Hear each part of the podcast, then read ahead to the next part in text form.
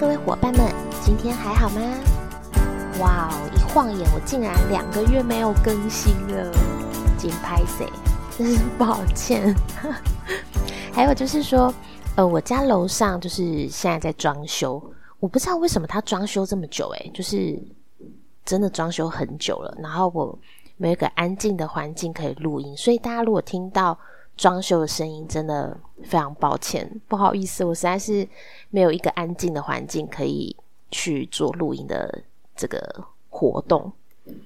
那就先这样子喽。呃，我这一期节目想要跟大家浅聊一下艺术治疗。大家不晓有没有听过艺术治疗？这个也是我近期才有接触的一个一个名词，算是名词吧。因为呃，我家老大大宝就是他，嗯，我一开始啦，我一开始一直觉得说，诶，他好像，因为我们现在的宝宝都是。疫情期间出生的宝宝，所以我们其实跟人的接触其实是相对少了很多。然后接触的时候，可能大部分时间也都戴着口罩。那是近期最近才开始稍微解封，大家开始比较没有再戴口罩了。可是，在早期，甚至说我们怀孕期间，其实都是戴着口罩的。那宝宝出生到现在，他其实很少就是。看到外人是拿下口罩的样子，会有这个机会，可是其实并不多。那我一直都觉得说，他好像对于跟其他人的接触，或者说跟同才的接触，跟其他小孩子的接触，他的互动很少。那其实小孩子的发展是有他的一个历程的嘛。一开始小孩的发展其实都是只玩他自己的，或者说只跟亲近的大人玩，只跟照顾者玩。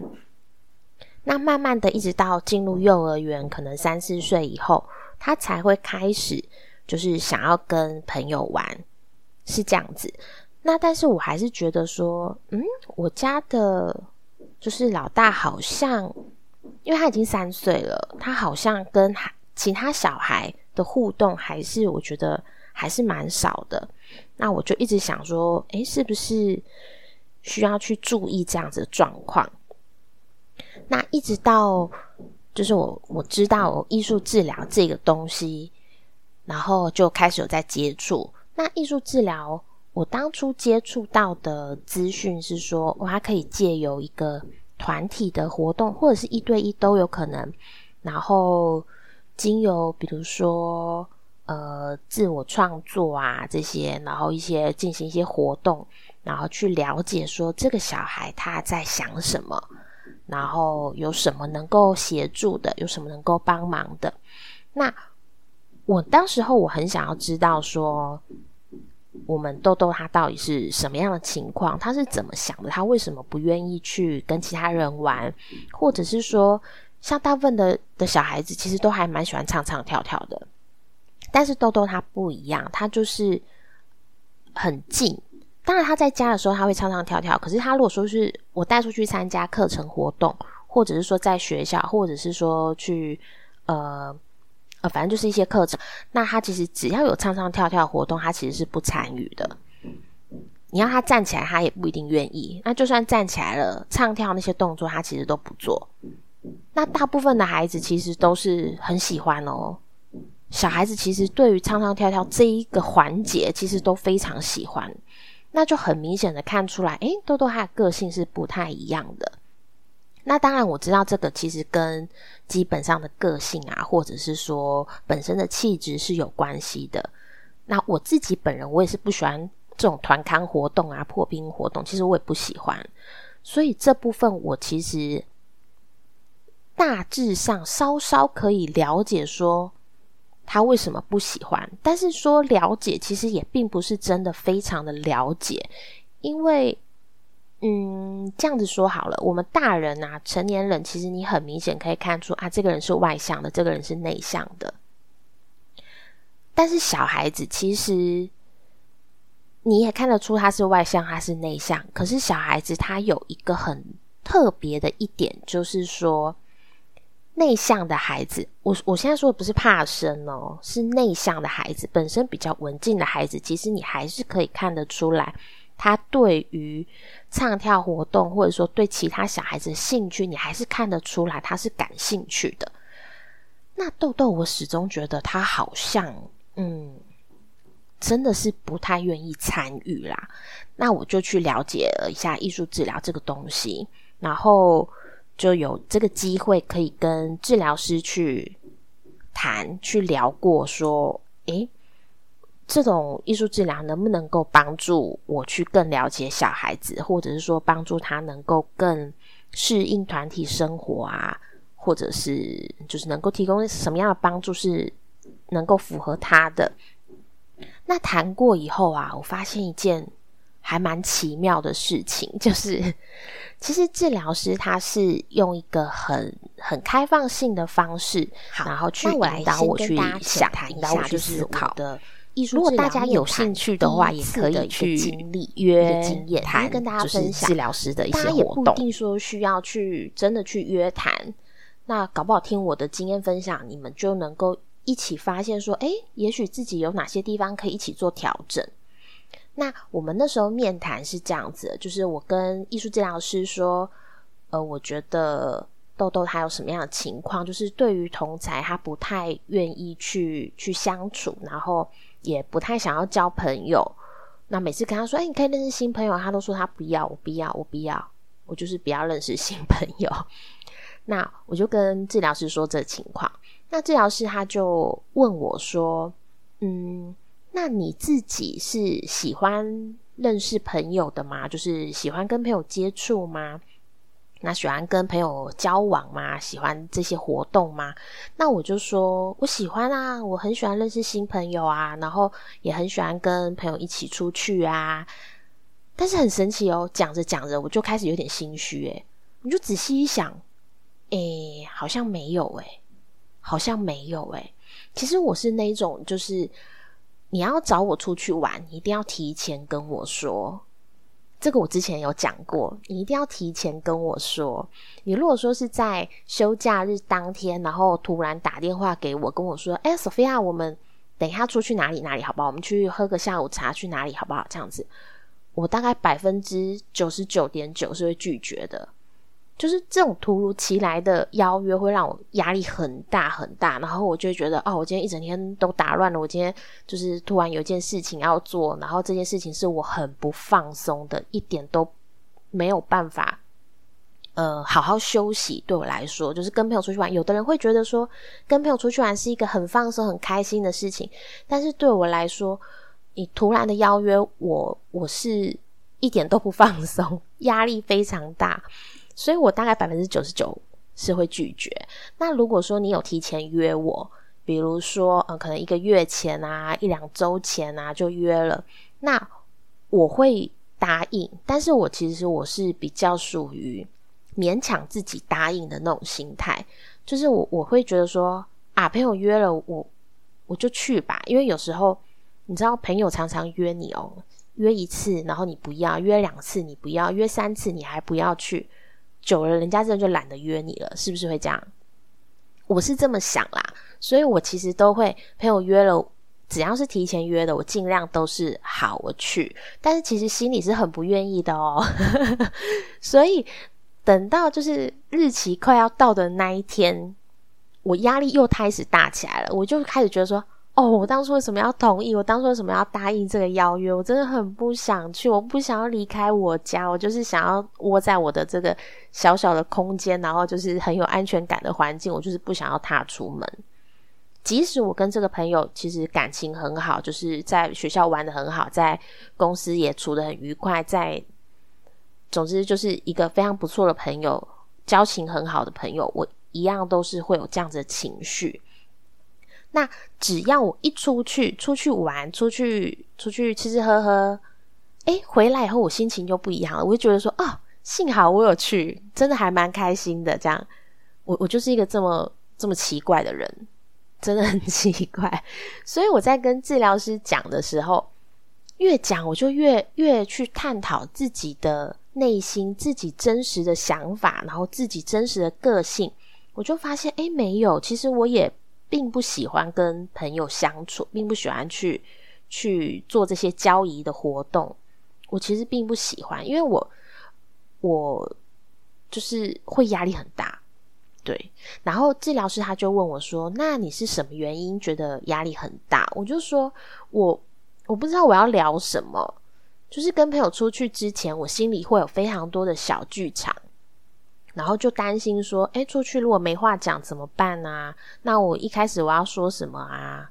那那如果我说的话题，就是如果真的想不到话题怎么办？那或者说我说的话题真的太无聊了，怎么办？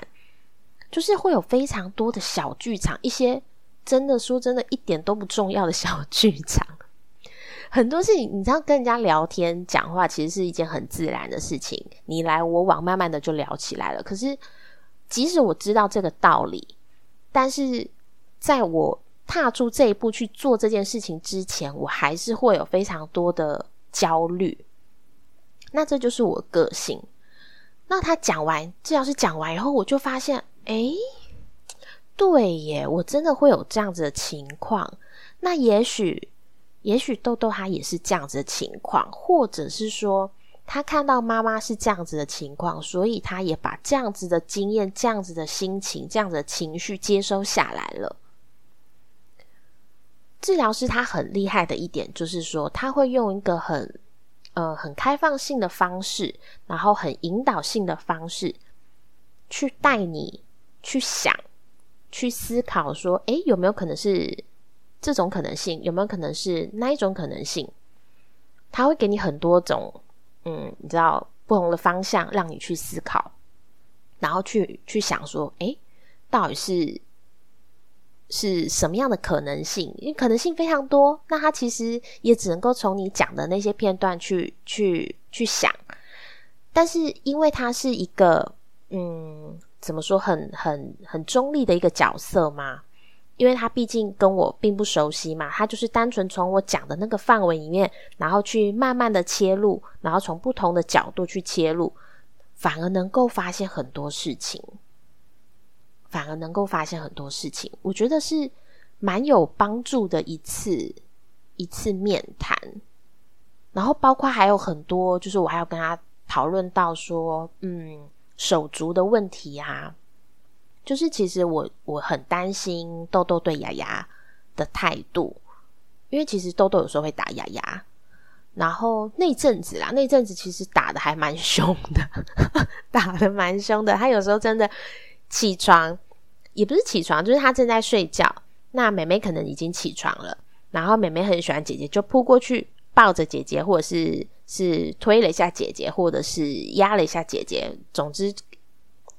也许就是想要把姐姐叫醒吧，我不知道。那豆豆他就是真的醒了，但是醒了以后，他火气会非常大，他就会对妹妹这样子暴打一顿。哎，我真的吓一跳，你知道吗？然后我们文静的人什么时候会有这么凶残的一面？我真的我不晓得哎，我我真的有时候对对于他对妹妹的行为举止，我真的是有点傻眼。那我就一样把这样子的情形跟治疗师说。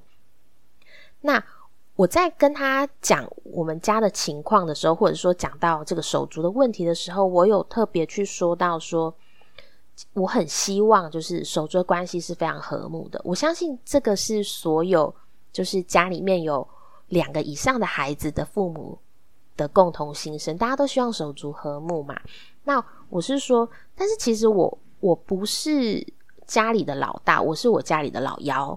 那我先生也是家里的老幺，所以我就跟治疗师说，其实我并不是那么了解老大的心态，但是我一直很想要，就是比如说做到公平也好，或者是说优先顾虑到老大的心情也好，这些都是我一直很努力去做的，然后也很努力的去做他们两个人之间的桥梁，然后跟豆豆说啊，雅雅真的很喜欢你，雅雅好喜欢姐姐哦，这些我都有做，很认真做。很用心在做，但是为什么我一直觉得说我好像看不到效果，没有看到成效呢？那治疗师他又给了我一个非常非常就是值得我深思，非常嗯让我感到，哎，对，为什么呢？他跟我说，好，既然你跟你先生都是老妖，那你为什么一直会觉得说，就是姐姐可能对于家里的就是这种环境会有不平衡，或者是手足竞争的心态呢？因为我有跟他讲到说，其实比如说我在抱抱着雅雅的时候。豆豆他一定会过来抢，他一定会过来说：“哦，他也要妈妈抱抱。”那我在陪雅雅看书的时候，豆豆也一定会过来说：“哦，他他要看书。”而且他的要求是，妹妹必必须妹妹必须要走开，就是只有我跟他。他的要求是这样子，那也不止我，就是对于其他人，他都是会有这种想要把妹妹挤走的心态。那所以我就一直呃。很很希望顾虑到他的心情啦，因为我我当时候我也觉得说，对妹妹突然出生，把她的所有的关专注关注，大家的注意力其实一定会分掉一些嘛，所以我一直对他说真的，可能也有一点点不知道是弥补心态，或者是歉疚的心情，或者是这那种心情很复杂，就是原本你是我真的是。全神贯注、全心照顾的一个小宝贝，但是我真的又有了另外一个孩子，我真的不得不分出我其他的时间，然后去去照顾他。我真的没有办法说，真的，因为很明显，你就是没有办法拥有完完整整的妈妈的时间。这这是我我在我心里，我觉得这是很明显的事情。对他来说，他就是他的妈妈，就是势必要分出去嘛。所以这一直都是我的心态，我的想法。那治疗师他就说：“你既然你根本不是老大，那你先生也不是老大，但是你为什么会就是有一点预设立场的感觉？你知道吗？”他就说：“你为什么会觉得说老大一定会有这种这样子想法？你你是如何去觉得？”老大他会有这一种想法，就是觉得他的呃不平衡啊，或者说小的出生他会有被剥夺的感受。你是如何去这样子断定，去这样子去思考，为什么会这样子去思考，这样子去想？老大一定会有这种想法呢？那他这个问题，我觉得真的，哎，真的问的很好，哎，你知道吗？对我不是老大，我先生也不是老大，但是为什么我会这样想？哎答案很很明显啊！诶，所有人都这样子告诉我，everyone 真的每一个人都这样子告诉我，包含我看的一些教养书啊、教养文章啊，哦，或者是说家里的亲戚朋友啊，大家都是这样讲啊，对不对？诶，大家有没有听过说什么？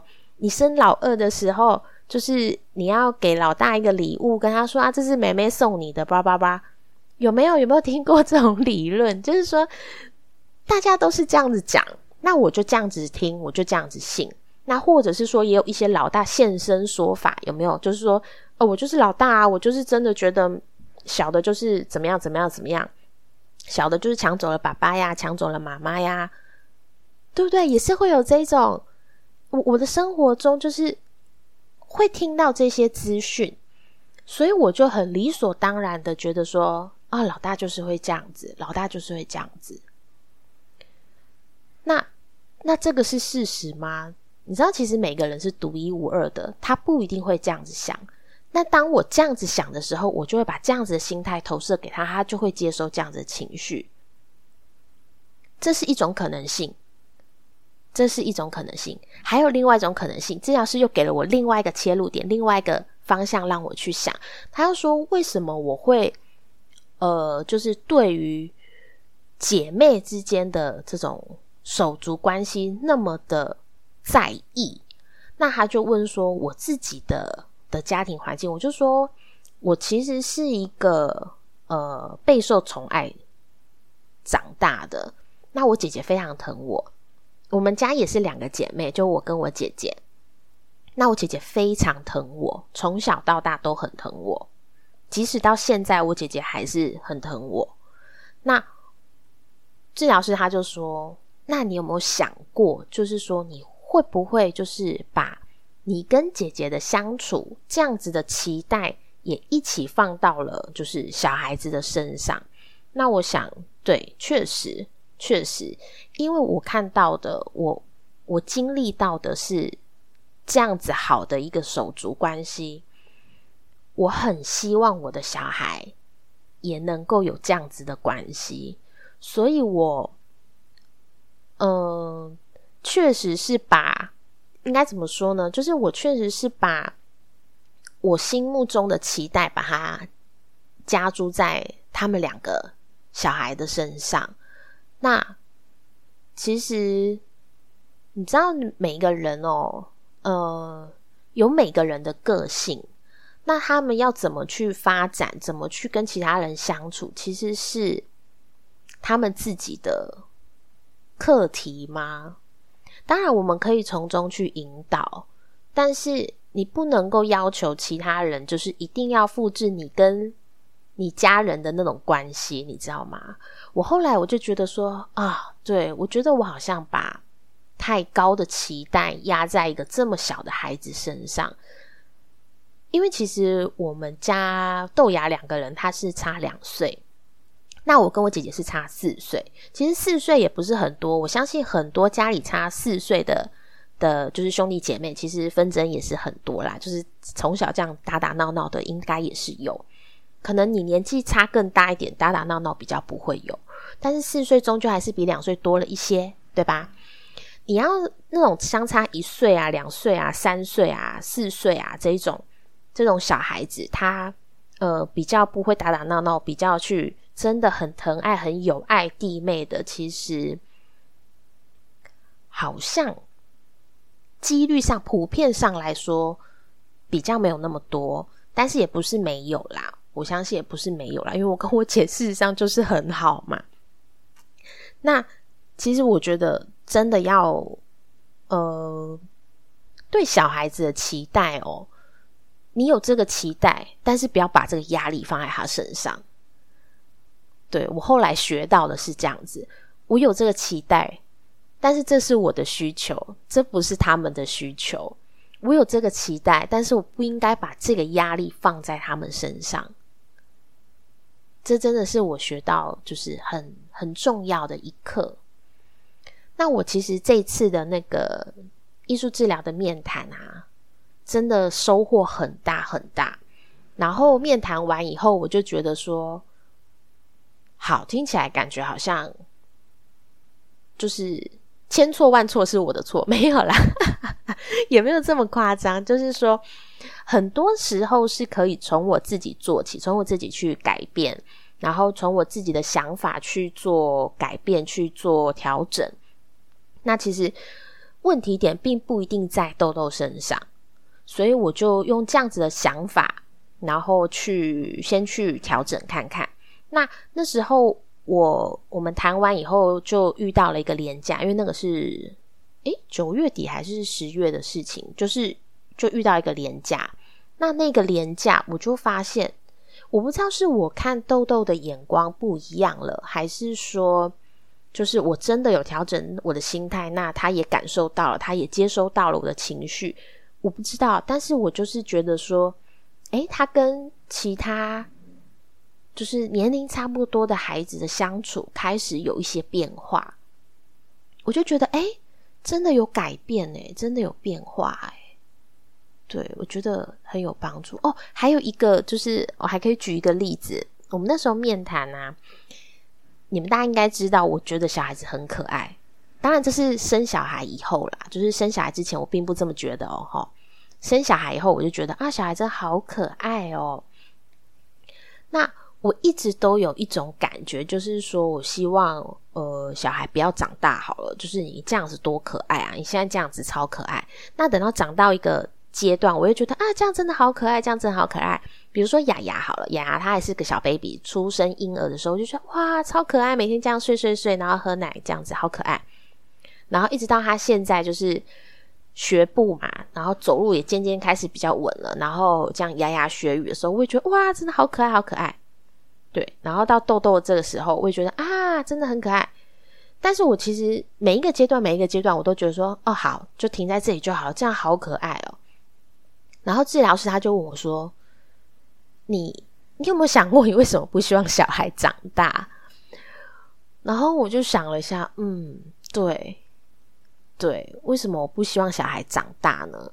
然后，好，这这个是一一个一个观点啦。然后另外一个切入点就是说，有没有想过说，因为我不希望小孩长大的这种心态，然后也也就是让小孩子去接收到了这样子的想法、这样的情绪，所以，所以说豆豆他可能会有一些，呃，比如说就是回到就是想要跟妹妹一起，比如说爬。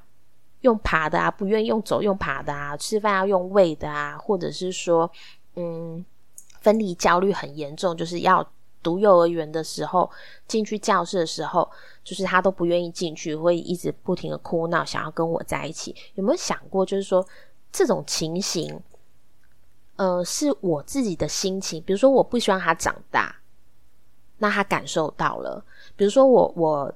在送他去幼儿园的时候，我舍不得他，我舍不得分离，因为毕竟我们一直相处了这么久，我们是就是一直都是黏在一起的嘛，可以这么说。当然，我中间有有去有去上班啦，对。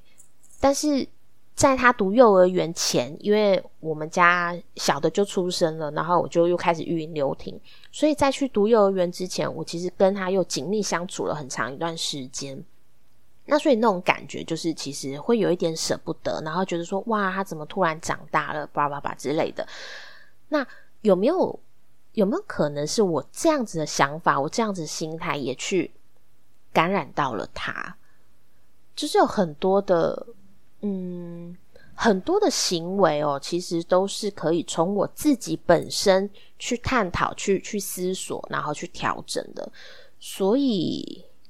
我觉得就是面谈真的对我帮助很大诶，这一次，那我们的面谈第一次面谈其实是免费的，但是因为收获太大了，你知道吗？然后我就跟治疗师说，我能不能就是付费给他？因为我我真的很不好意思，因为我觉得我小孩可能不需要 参加艺术治疗了，因为感觉起来就是我希望先从我自己去做调整，然后那治疗师人也很好，就说不用不用，就是。第一次的面谈本来就是免费的，因为第一次面谈就是要一起去了解说，诶，艺术治疗能不能够帮忙处理到我需要解决的问题？本来就是在探讨这些。那在还不确定的情况下，也事实上也他也没有接触到小孩，所以这个是不收费的的一个面谈。对，那觉得啊，天哪，真的是非常的非常的有帮助。那如果大家就是对于艺术治疗有兴趣的话，也可以去上网搜寻看看。然后我资讯栏会把我这次的治疗师的资料，就是放在资讯栏这边。这不是打广告，因为这是我亲身经历。然后治疗师也没有请我 打广告，我只是觉得说对我真的帮助很大。那大家如果能够从我的面谈经验里面去。有一些收获，我觉得也很棒。就是先从自己调整看看，对，不一定需要面谈啦。那如果说觉得，诶，这个东西好像还蛮有意思的，那想要去了解，然后想要去去参考，也都 OK。那就先这样啦，这期节目就到这里结束啦。祝福大家有美好的一天，拜拜喽。